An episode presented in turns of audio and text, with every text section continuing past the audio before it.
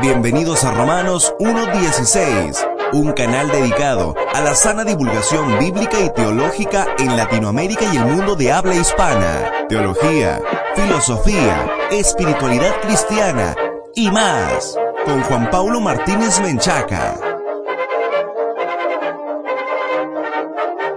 Bienvenidos, estimados amigos, yo soy Juan Paulo. Muchas gracias a todos los patrocinadores que hacen posible este programa de Romanos 1.16. Esta es la primera vez que escuchas Romanos 1.16. Te queremos invitar para que visites nuestro sitio web oficial en www.jpaulomartinez.com y accedas a un montón de recursos gratuitos. Romanos 1.16 existe gracias al apoyo de los patrocinadores, así que te invitamos también a unirte a nuestra gran, gran comunidad en www.patreon.com diagonal J. Paulo Martínez para que accedas a recursos exclusivos. Que por cierto, estamos a punto de iniciar el 22 de noviembre, primero Dios, el curso Grandes Temas sobre la Gracia, que constará de cuatro módulos y los patrocinadores tendrán acceso total a este material. Te puedes inscribir gratuitamente ahora mismo a la plataforma virtual Aprende. Solamente entra a aprende.jpaulomartinez.com. Repito, aprende.jpaulomartinez.com.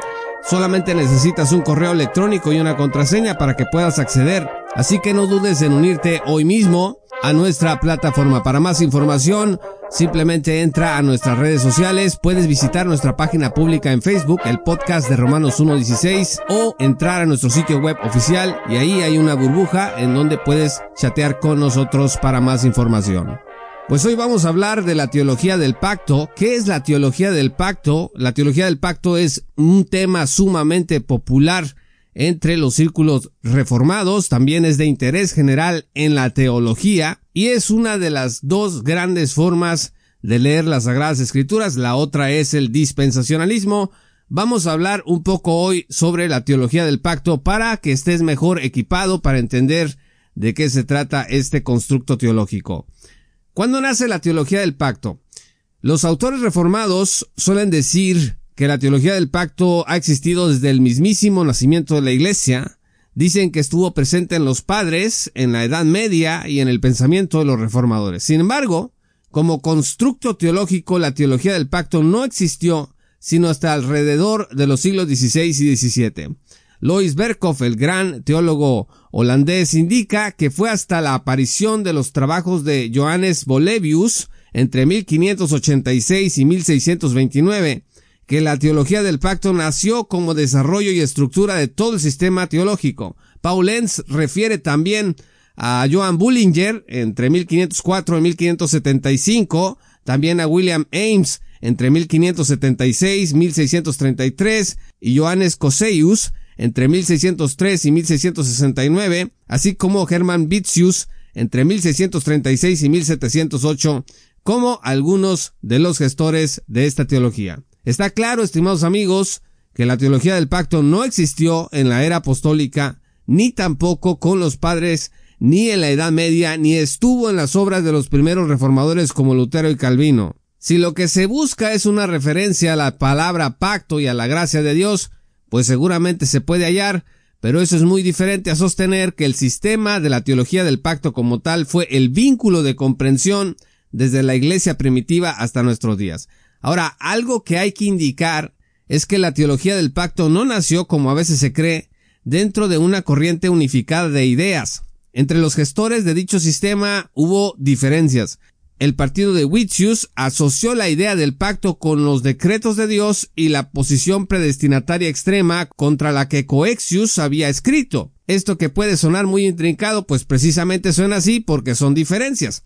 En este mismo sentido, el puritanismo que trajo la teología del pacto a Estados Unidos a través de Turrentín y Vitius no estaba de acuerdo con la relación del pacto de la gracia y los niños. El doctor Charles Ryder indica que esto dio origen al llamado estodardianismo o pacto intermedio. Los puritanos exigían evidencias de conversión antes de aceptar a la gente en la membresía de la iglesia para que estos tuvieran derecho de bautizar a sus hijos. El problema fue que cada vez menos personas tenían derecho a bautizar a sus hijos porque se consideraba que no daban suficientes evidencias de conversión. Bueno, hemos hablado de este asunto del puritanismo y su rigorismo En otra ocasión, pues bueno, como tenían que demostrar que eran verdaderos cristianos, el puritanismo ponía la vara muy alta, muy pocas personas alcanzaban esa regla y pues no podían bautizar a sus hijos. Entonces la solución fue permitir que este tipo de padres pudiera bautizar de todas maneras a sus hijos aunque siguieran limitados en sus derechos dentro de la congregación. El trasfondo teológico era la comprensión que unos y otros tenían de la aplicación de la teología del pacto a asuntos como estos. Una diferencia mayor todavía entre teólogos del pacto se dio en materia de la doctrina de la expiación y la introducción de las teorías gubernamentales y morales sobre este particular. Ryder destaca que los escritos de los Hodge en Princeton vinieron a aliviar estas tensiones. Lo que está claro es que no ha existido una única concepción de lo que significa la teología del pacto y que no solo han habido diferencias menores, sino también inclusive desacuerdos. Pero ¿qué enseña la teología del pacto? Esa es la segunda pregunta.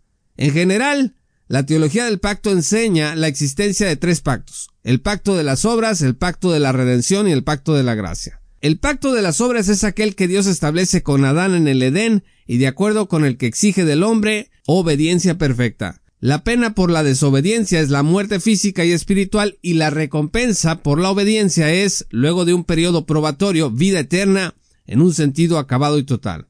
El segundo pacto es el pacto de la redención, que es el convenio, dicen, entre el Padre, que da al Hijo como cabeza y redentor de los elegidos, y el Hijo que acepta voluntariamente el lugar que corresponde a aquellos a quienes el Padre dio al Hijo.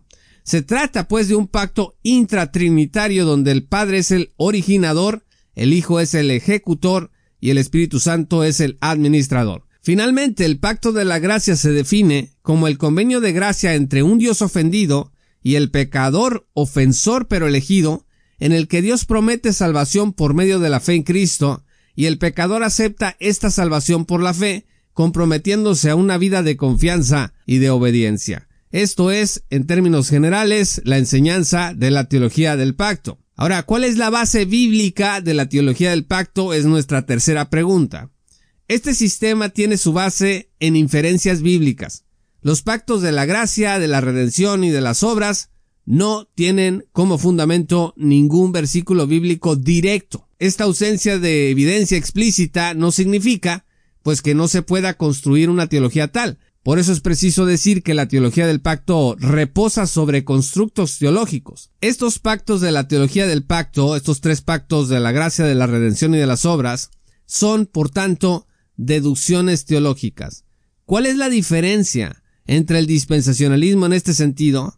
Pues que el dispensacionalismo actúa más por inducción debido a que reconoce primariamente los pactos bíblicos que aparecen en las escrituras según la letra del texto. O sea que el dispensacionalismo es de hecho una teología pactual en el sentido de que reconoce los pactos bíblicos. Los pactos incondicionales y eternos son el pacto con Noé, el pacto con Abraham, el pacto sacerdotal, el pacto con David y el nuevo pacto. El único pacto condicional es el pacto con Moisés. Hay que decir de paso que hay un movimiento de dispensacionalistas que les gusta mucho lo que dice la teología del pacto y están hablando del dispensacionalismo reformado. Estas personas sostienen que los pactos, el de las obras, el de la gracia y el de la redención, se han estado adoptando por varios dispensacionalistas y que esto es algo muy positivo y alentador que Dios está haciendo. Sin embargo, pues el constructo teológico de la teología del pacto representa varios desafíos para la comprensión dispensacional. Uno de ellos, por ejemplo, es hablar de que para el tiempo del pacto de Dios con Abraham, el pacto de la gracia estaba en operación, aún en su forma rudimentaria, lo mismo que bajo el pacto con Moisés. Que Dios, como indica Sproul, haya estado obrando con su gracia desde el mismo momento en que creó al ser humano, pues es un hecho. Pero esto es muy distinto a sostener que en el Edén la estructura de un pacto con su prólogo, estipulaciones, sanciones, etc., se puede hallar funcionando posterior y concomitantemente con los pactos condicionales e incondicionales de la Biblia. Por otro lado, también este asunto del dispensacionalismo reformado impacta el contenido de la fe salvadora, porque según el pacto de la gracia en la teología del pacto, la condición es la fe en Cristo. Para nosotros es sencillo comprenderlo, pero creer que Adán se salvó porque previó la muerte sustitutoria de Cristo en la cruz por sus pecados, pues es algo improbable. Sin embargo, esa es la condición del pacto de la gracia y se supone que debemos esperar que todos los que se han salvado antes de Cristo confesaron exactamente ese contenido de la fe. Finalmente, adoptar un dispensacionalismo reformado parece que exigiría abandonar uno de los distintivos del dispensacionalismo, que es la hermenéutica histórico-literal gramatical, según la cual no debemos reconocer otros pactos que aquellos que resultan de un análisis semejante de las escrituras. Finalmente, estimados amigos, ¿cuál es la hermenéutica ideal? Hay que mencionar que la teología del pacto sigue la hermenéutica histórico-literal gramatical. Sin embargo, para los teólogos del pacto, la Biblia exige la aplicación de ciertos métodos literarios especiales. Consideran que no todo debe entenderse según la letra. Los dispensacionalistas están de acuerdo con esto siempre que signifique que hay que reconocer los géneros literarios, es decir, el aspecto literal gramatical del método. Michael Arvin, en su análisis sobre la hermenéutica de la teología del pacto, destaca que a lo largo de la historia de la Iglesia se ha hablado de varios propósitos. Por ejemplo, para Agustín, el propósito era la pureza de vida. Para Calvino, la revelación de Cristo para la salvación del hombre. Para Lutero, Cristo como juez y salvador, entre otros. Para los teólogos del pacto en general, el propósito principal ha sido la salvación, es decir, tienen un enfoque soteriológico. En cambio, para los dispensacionalistas ha sido la gloria de Dios, un enfoque doxológico. Las implicaciones hermenéuticas de estos puntos son muy importantes porque precisamente debido a que el teólogo del pacto está llamado a unificar las escrituras según el tonor soteriológico, pues por eso toma decisiones hermenéuticas aún contra el estudio histórico literal gramatical. Si mi enfoque, por ejemplo, es el de Lutero, entonces Cristo debe estar en todos los versículos de las escrituras, que es algo que el propio Calvino rechazó. Si mi enfoque es la salvación, como ocurre con los teólogos del pacto, pues voy a buscar encajar cada versículo en ese esquema en lugar de dejar que el texto me indique cuál era la intención original del autor. Como indica Harvin, el cantar de los cantares es un ejemplo de cómo buscando respetar el enfoque soteriológico a como de lugar, muchos exégetas pactuales de la teología del pacto han dicho que el texto nos habla de la relación de Cristo con su iglesia. ¿Por qué? Pues porque la teología del pacto, con su tema unificador soteriológico, ha llevado a varios teólogos del pacto a ver en Cantares algo que no está allí. Cantar de Cantares habla de una relación de amor entre un hombre y una mujer, pero alegorizarlo pues nos da licencia para creer casi cualquier cosa. Tal vez donde se hace más evidente este problema de la exégesis pactual es en el terreno de la profecía. El lenguaje simbólico, como dice Amner Shaw, no impone una hermenéutica simbólica. Sin embargo, dentro de los constructos teológicos de la teología del pacto y su enfoque soteriológico, el amilenialismo, que es común entre los teólogos del pacto, ha hallado mucho terreno, y el resultado ha sido una lectura de la profecía bíblica, pues alegorizante y supersesionista. En conclusión, la teología del pacto se basa en constructos teológicos del siglo XVII. Este hecho debilita en términos hermenéuticos el quehacer de los teólogos del pacto. Lo mejor en el estudio de la Biblia, estimados amigos, es partir del análisis histórico literal gramatical y dejar que el autor nos guíe a conclusiones que luego se convierten en enfoques teológicos como hace el dispensacionalismo.